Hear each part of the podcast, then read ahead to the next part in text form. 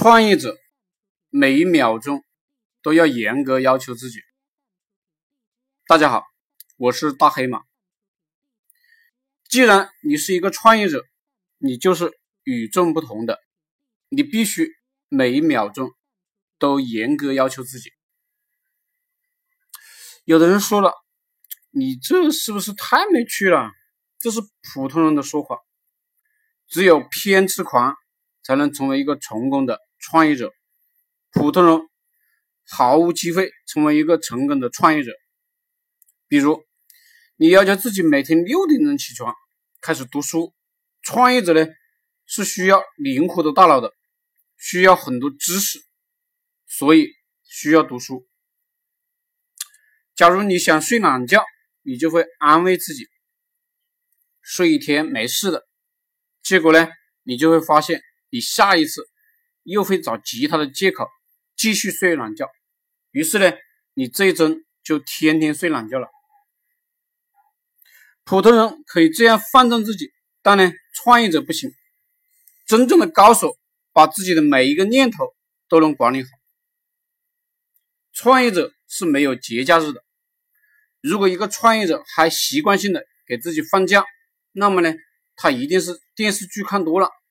一定是心灵鸡汤喝多了，特别是那个毒鸡汤。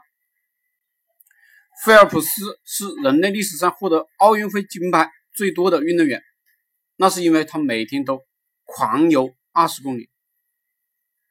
泰格伍兹是人类历史上最伟大的高尔夫选手，那也是因为他生病了也会赶。乔丹是伟大的篮球运动员。那是因为他每天都偷懒，这是成功的唯一命运。如果你想做一个非常成功的创业者，那么呢，你应该做的就是时时刻刻的工作。